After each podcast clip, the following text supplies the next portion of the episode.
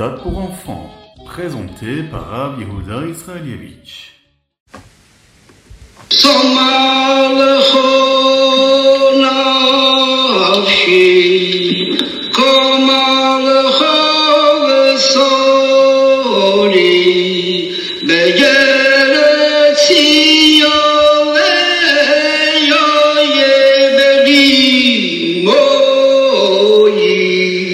Bonjour à tous, infiniment heureux de vous retrouver pour partager avec vous le Chitat du jour. J'espère que vous allez bien. Aujourd'hui, c'est un jour assez particulier, c'est le Gimel Tammuz. Un jour si grand, un jour si kadosh, si saint, si pur, le jour où le rabbi de Lubavitch nous a quittés physiquement ici-bas sur terre, mais qui est avec nous encore et toujours plus spirituellement et nous accompagne dans tout ce que nous faisons. Aujourd'hui, nous sommes le Yom Hamishi, le cinquième jour de la semaine de la parashat Korach. Et nous sommes dans l'année Etafshin Gimel, Gimel Tammuz, Shnatakel, l'année du rassemblement. Et nous allons commencer tout de suite par le Chumash. Vous savez que le Chitat, l'étude du Chitat était très cher au Rabbi de Lubavitch. Alors c'est avec beaucoup de force et de conviction que nous devons l'étudier et continuer à le partager, le diffuser avec nos proches. Dans cette euh, cinquième alia, dans le Hamishi, eh bien, nous décrivons l'épreuve des bâtons. Qu'est-ce qui s'est passé? Akadosh Baoru va dire à Moshe Rabbeinu de prendre un bâton de chacune des douze tribus. Il y avait le nom du prince de chaque tribu qui était inscrit sur le bâton. Il y avait un autre bâton qui était pris pour représenter la tribu de Lévi. Et sur cette tribu-là, et donc sur ce bâton-là, était inscrit le nom de Haharon. Ensuite, ces bâtons ont passé toute la nuit dans le Kodesh HaKodashim, à l'intérieur du Mishkan. Le lendemain, le lendemain matin, ils sont retirés. Et par miracle, le bâton de Aaron a fleuri. Il a fleuri, portant des fleurs qui étaient des fleurs d'amandier. Il y avait même des boutons et des amandes qui avaient déjà poussé. Ça, c'est une preuve supplémentaire pour tout ce qui était autour pour dire que Aaron, c'était bien lui qui avait été choisi par Akadosh Baoru pour être le Kohen Gadol. Et c'est bien de cette façon-là que cela a pu faire taire tous ceux qui parlaient euh, négativement et qui disaient du mal sur Aaron et qui reprochaient à Moshe d'avoir choisi Aaron. Voilà la réponse. Elle était simple, elle était claire et elle était sue auprès de tous. Aaron avait été choisi, son bâton avait fleuri.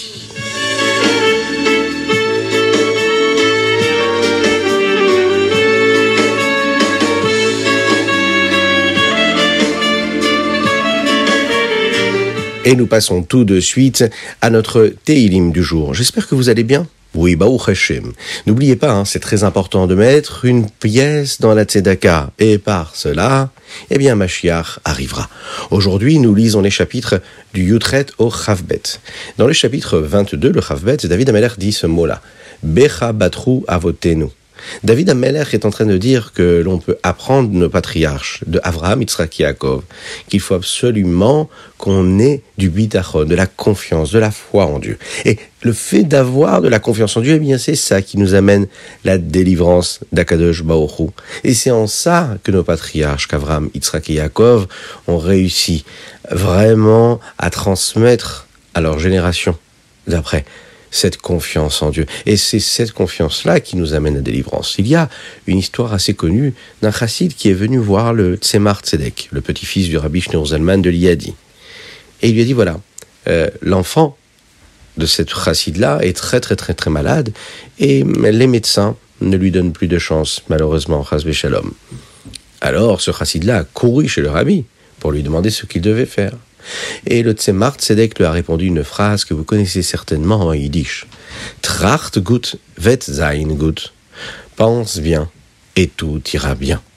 Le fait d'avoir confiance à Akadosh Baruch en Dieu, le fait d'être sûr que tout ce que Dieu fait c'est bien, eh bien ça transforme ce qui se passe et ça rend tout ce qui se passe en quelque chose de bien et de vrai parce que tu as l'habitation Bachem, que tout se passera bien, eh bien, Behemet, véritablement, c'est ce qui va se passer, ce sera bien. Il peut arriver parfois dans la vie qu'un homme ne mérite pas de vivre des bonnes choses, que Dieu nous en préserve. Il y a des raisons pour cela. Mais avec tout ça, le rabbi nous explique dans une sikha qu'étant donné que nous sommes tous attachés à Akadosh Baruch et que nous avons la confiance en Dieu, avec toutes les bonnes décisions qu'on est capable de prendre, avec toutes les filotes que nous faisons, eh bien Akadosh Baruch il a vraiment cette connexion avec nous. Et nous l'avons avec lui. Donc Dieu nous donnera, c'est sûr, tout ce dont nous avons besoin. Vous avez vu ce que le rabbi ici nous dit? Peu importe ce qu'il est censé recevoir, cet homme-là. Même s'il devait recevoir du négatif.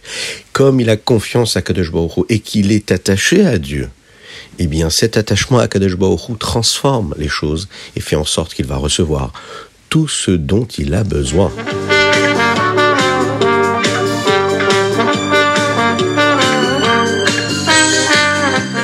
Et maintenant, eh bien maintenant, c'est le Tania du jour.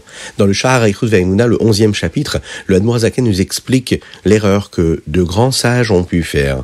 Ils ont appris de la Kabbalah qu'Akadosh Baruch a utilisé le Tzimtzum la contraction qu'Akadosh Baruch a opérée pour pouvoir nous apparaître ici-bas sur Terre à travers tous les objets, à travers tous les éléments, toutes les créatures du monde. Il s'est voilé pour créer le monde.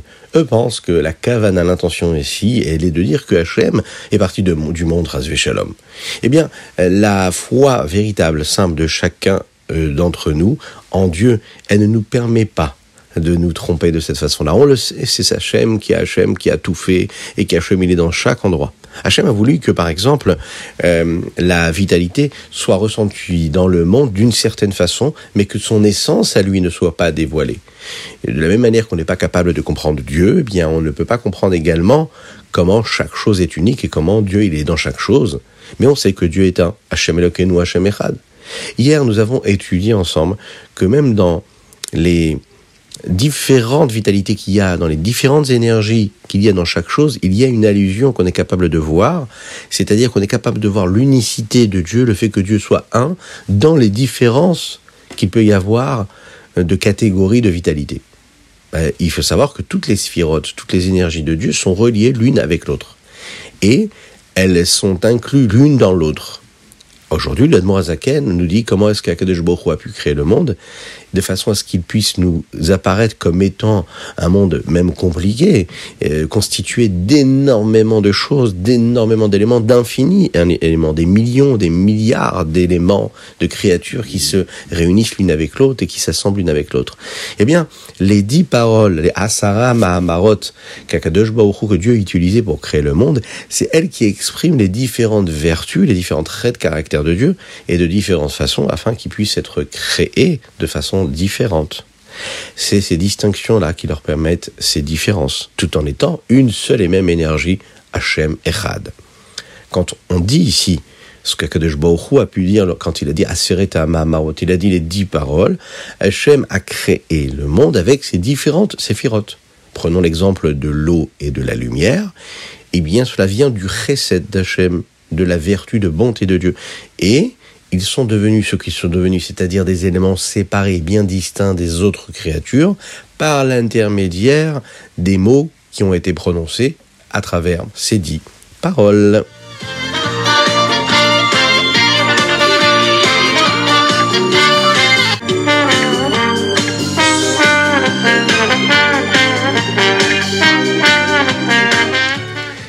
Et c'est parti pour le Ayom Yom. Et nous avons un invité aujourd'hui, et il s'appelle d'ailleurs Menachem Mendel, en ce jour de Gimel Tammuz. Il va nous lire le Ayom Yom, qui lui nous a été écrit et transmis par le rabbi de Lubavitch. Mon grand-père, le rabbi Maharash, dit Le soupir d'un juif provoqué, Dieu nous en garde, par un manque matériel et également une grande teshuva. Combien plus le soupir d'un juif provoqué par une mauvaise situation spirituelle est-il une très haute teshuva Ce soupir le libère des profondeurs du mal et le place dans une situation positive. Cette expression est basée sur le Shulchan Aruch de l'Admorazaken, qui affirme que le corps matériel est la propriété de Dieu.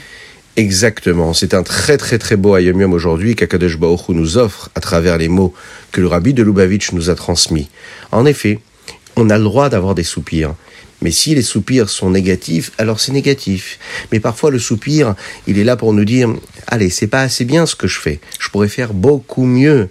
Il vient ce soupir là nous donne envie de changer et de nous placer à un niveau qui est beaucoup plus grand, beaucoup plus important. C'est la meilleure des réponses que nous pouvons avoir à parfois nos regrets, ce qui nous oblige quelque part à nous mettre dans une place, à un endroit qui est beaucoup plus important, beaucoup plus exigeant. Et quand on se met dans une place et un endroit qui est beaucoup plus exigeant, eh bien, on a envie d'être exigeant avec soi-même et on a envie de faire mieux. Et l'important, c'est de faire toujours, toujours, toujours mieux, toujours le maximum de ce que nous pouvons faire.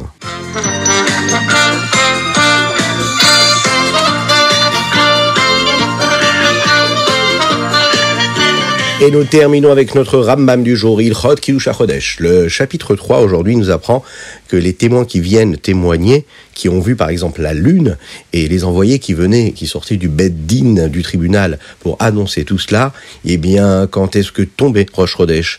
Cela se passait de cette façon-là et selon des règles bien établies. Dans le quatrième chapitre, nous apprenons comment et qui et quoi qui décidait et comment le Beddin décidait que cette année-là était une année où il y aurait deux mois de Hadar, par exemple, Shana Beret, ou bien est-ce que ce sera une Shana Pshuta comme cette année que nous vivons. Le cinquième chapitre, nous apprenons ici avec le Rambam les lois qui concernent euh, cette époque que nous vivons, malheureusement, parce qu'il n'y a pas encore Mashiach, et donc nous n'avons pas le Sanhedrin. Et donc nous ne savons pas exactement ce que sont les témoins qui peuvent témoigner, mais nous avons un ordre bien établi, et nous savons quand est-ce qu'on doit faire le Kiddush HaChodesh, et quand tombe donc le Rosh Chodesh. Tout cela, eh bien, on le euh, fixe en fonction d'un louar, c'est-à-dire un programme et un agenda bien établi, des comptes qui sont faits par des sages et qui savent nous dire quand est-ce que nous devons faire le Rosh Chodesh.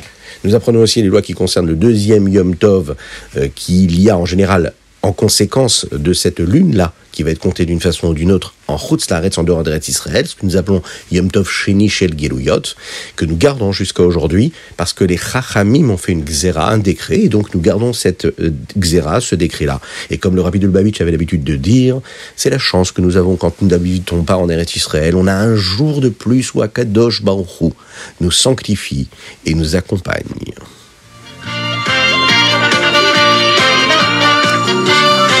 Et voilà, c'était le Rita du jour. J'espère que vous avez passé un bon moment. Je vous invite à le partager avec vos amis. La dédicace du jour, c'est pour la Refoua Shelema, la guérison totale et complète de Avraham Nissim Ben Sultana. Mais la dédicace aussi du jour, elle est pour tous les enfants et les parents et tout le Ham Israël aujourd'hui, qui vit un jour particulier en ce jour de Gimel Tammuz. C'est un jour où il faut prendre beaucoup de bonnes décisions, il faut se renforcer dans la Torah et les mitzvot, il faut euh, faire mieux la tfila, il faut mieux étudier la Torah, mieux s'attacher à Hachem, penser à Hachem, avoir du bitachon, de la confiance en Dieu. Il faut faire des efforts dans le Havat Israël, aimer son prochain. Il faut développer encore et toujours plus tout ce que le Rabbi nous a transmis. Il nous a demandé une seule chose, c'est de faire venir Mashiach. Et chaque action bienveillante que nous faisons, chaque sourire que l'on va donner à un autre juif, chaque petit bonbon que nous allons partager avec notre prochain, mais aussi les adultes qui nous écoutent, et on me le dit de plus en plus nombreux, eh bien, un bon acte de bienveillance, de gentillesse, de partage. De gentillesse, oui, c'est très important. Eh bien, ce sourire-là que nous allons partager, cette unité que nous allons créer avec notre prochain dans le Ham Israël, nous permettra de, faire venir le Mashiach plus vite. Et on se retrouvera tous avec le Rabbi à notre tête, avec le Beth Amikdash reconstruit. On chantera, on dansera, on apportera la korbanot et on verra tous nos proches. Et ce sera quand même extraordinaire. Il n'y aura plus de concurrence, de jalousie, tout le monde s'aimera et ça ce sera quand même extraordinaire. Je vous souhaite une excellente journée, que Dieu vous bénisse et qu'il vous protège, qu'il inonde votre existence de bonté, de grâce et de miséricorde et de joie véritable. À très très très bientôt.